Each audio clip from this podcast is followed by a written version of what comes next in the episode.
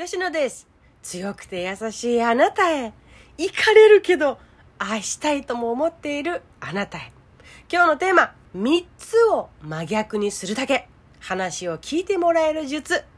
よく喋る夫さんに自分の話もしっかり聞いてもらう術です。相手が割とおしゃべりを続けてまくし立てている時ってありませんか？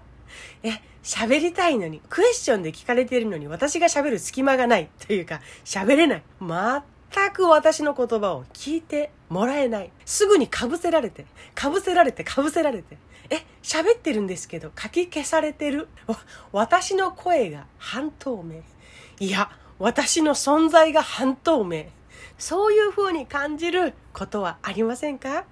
今日のテーマ、こっちの話を聞かずにあれこれ喋ってくる夫さんに自分の話を聞いてもらう術。これはこっちの話を聞かずにあれこれ喋ってくる人にも使えると思いますね。いろいろと私の過去を振り返ってきても自分の要因となってることっていっぱい出てくるしさ、相手の要因だろうっていうことも出てくるし。で、術もさ、工夫次第でたくさん出るから今日はその一つです。私がよく使っていてこれは効果があるぞというものをお伝えしようと思います。結論から言うとねポイントが3つあります。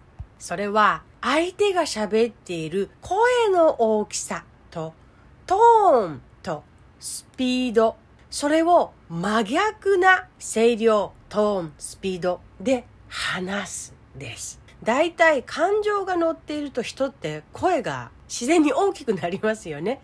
で、トーンも高くなるし、スピードも速くなる。そこにあなたももし相手と同じ大きさ、同じトーン、同じスピードで話したとしたらよ、馴染んでしまってさ、聞いてもらいにくくなるんですよ。ある意味、逆に言うと、馴染むってことは、馴染ませたい時にはそれらを相手に合わせた方がいいとも言えるよね。相手が馴染んでいると安心感を感じられるからです。でそこで聞いてほしい時とかには逆のことをします。例えば相手が大きい声高いトーン速いスピードで話しているなと思ったら自分は小さめの声低めのしっかりめのトーンスピードを落として喋る。それだけでね相手の耳に入ってくる感覚としてはさ雰囲気が変わるからさ「え何？何?」って多分本能的に聞く姿勢になりやすいと思うんです。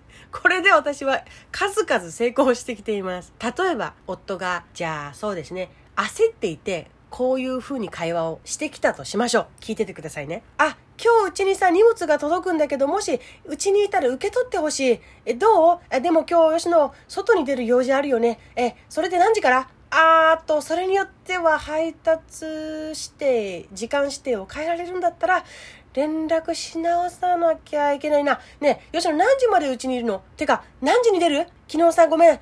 本当にごめん。疲れてて寝てたからさ、ピンポンになっても気づかなかったんだよね。昨日取れればよかったんだけどさ、最近本当に疲れてて、本当にごめんだけど、荷物取れたら取ってくれないかな。本当、本当ごめん。さあ、ちょっと大げさめに言ってみましたけど、夫さんだけじゃなくっても、こういう感じの、うわーっと言いたいことを1から10まで、うわーっと言う人って周りにいませんか？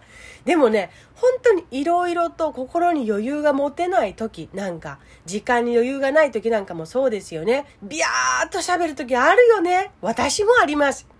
聞いてる人としてはさ、最初の時点で何かしら返事ができるのに話が終わらないし、何に対して返答しようかって体を上下にしながら迷ってたら、ね、タイミング、ねえ、ねえ、ねえ、どこ行きましたか？タイミングさんっていう風に感じ続ける時があるんですよ。感情ってさ、ほんと面白い。伝染しちゃうから、同じように返そうと思ったら返せるけど、それをちょっと試してみます。あ、ああ、そうなんだ。うんうん。外に出る用事あるよ。4時にね、約束がある。あ、あ、そっか、時間して。うんうん、か、変えられそう？えー、えー、と、えー、とね、4時から約束だから3時には家を出るかな。うん。うん、うん、疲れるよね。わかる。夏だしね。いや、寝てたらさ、気づかないよ、ピンポンなんてあるある。本当に、お疲れ様。うん、荷物取れたら、ちゃんと取るね。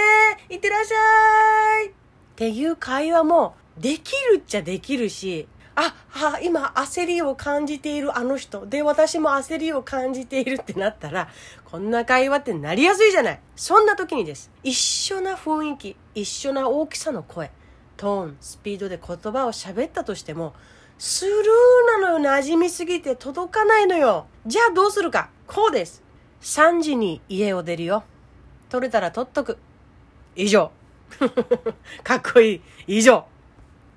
もうちょこっと私の場合加えるとね、指や手で OK サイン、それをちゃんと見せながら、ゆっくりうなずいて話を聞いている。で、3時に家を出るよ。取れたら取っとく。っていう言葉を言うだけ。相手が声の大きさ、トーン、スピード、それらがマックス気味になっている時、私は間を意識して取って逆なことをします。嬉しい時ならさ、一緒に わーいってするけど、不安や怒り、不満、八つ当たり、愚痴、謝ったり、何かを補ったり、埋め合わせしたい気持ちの時にも、それらはよく起こるだなっていうふうに私は思います。感情ってそれほどいろんなことをさせてくれるんですよ、本当に。で、共感したいなら、馴染ませるコミュニケーションを使うのも有効だし、聞いてほしいなら違いを意識したコミュニケーションを取るのが有効です。違うからさ、本能的に意識されやすいんだと思うんだよね。意識されやすいということは耳にも心にも残るということ。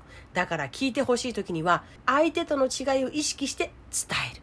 相手が出しているものと真逆な伝え方をして伝える。これがしっかり聞いてもらえることの一つかなと思います。そういうふうに使い分けていくだけでさ、日向にも日陰にもなれる相手と、そしてしっかり自分を持ちながら歩いていけることにもつながっていくんだと思うんだよね。今日はそんな相手に話を聞いてほしい時に使う術の一つをお伝えしました。意識して真逆なことをするポイントは3つです。声の大きさ、声のトーン、声のスピード。です。いいも悪いも相手は自分が出しているものとは違うものが耳に入ると届きやすいということ。状況やシチュエーションによりけり、いいように使ってみて反応を楽しんでみてね。真逆で聞いてもらえる環境を作るでした。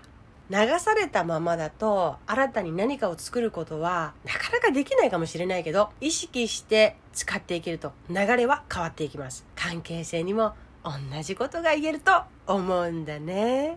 ではまた